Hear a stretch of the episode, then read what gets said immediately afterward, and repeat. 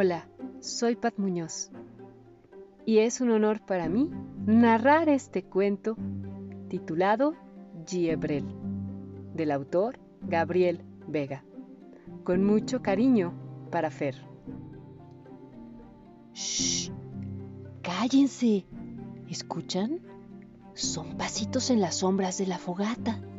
Nada más se oyen en esta parte del bosque. En ninguna otra parte se escuchan. ¿Quieren saber de quién son los pasos?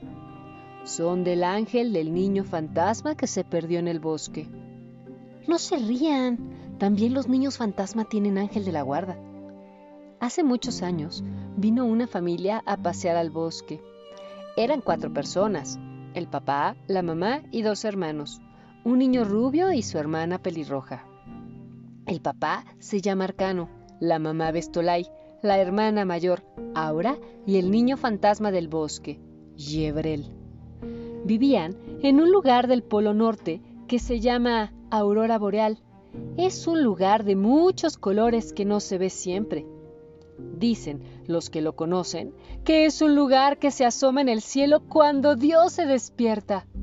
Los colores se arrastran entre las nubes como arcoíris, rebotan en la nieve y regresan al cielo. Ustedes deben saber que en el Polo Norte hay nieve, ¿verdad? También hay osos polares, esquimales, focas, hielo y hace mucho frío. Un día, Bestolay, la mamá de Giebrel y Aura, platicó con Arcano, su esposo. Planearon un paseo un viaje al centro del mundo para sentir el calor del sol, admirar los árboles junto al río, ver a los pájaros cantando entre las ramas de los árboles, las mariposas y sentir la humedad del río al meter sus manos en el agua. Después de ver el bosque, regresarían al Polo Norte para subirse a los colores de la aurora boreal. Verían el universo desde la parte más alta de la Tierra, al igual que todos los días le darían los buenos días al sol. Pero Giebrel vio una mariposa negra, se soltó de la mano de Bestolay, su mamá, y extendió sus manos para tocarla. Vio que la mariposa se acercaba a sus manos y se alejaba. Estuvo siguiendo a la mariposa hasta que el sol se quería ir a dormir. Buscó con la mirada a su familia, pero no los encontró. Sus padres y su hermana lo buscaron hasta que oscureció.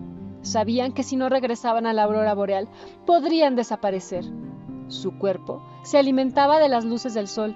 Si eran tocados por la sombra de la noche, nunca regresarían. Con los ojos llenos de llanto, que eran pequeños copos de nieve, Arcano, Bestolay y Aura regresaron a la aurora boreal. Y cuando la sombra de la noche tocó a Yebrel, su cuerpo desapareció.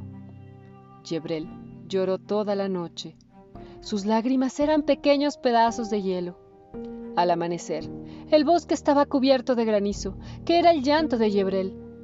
Dios quiso regresarle el cuerpo, pero eso era imposible. Su cuerpo había volado al cielo y estaba disperso por todo el universo.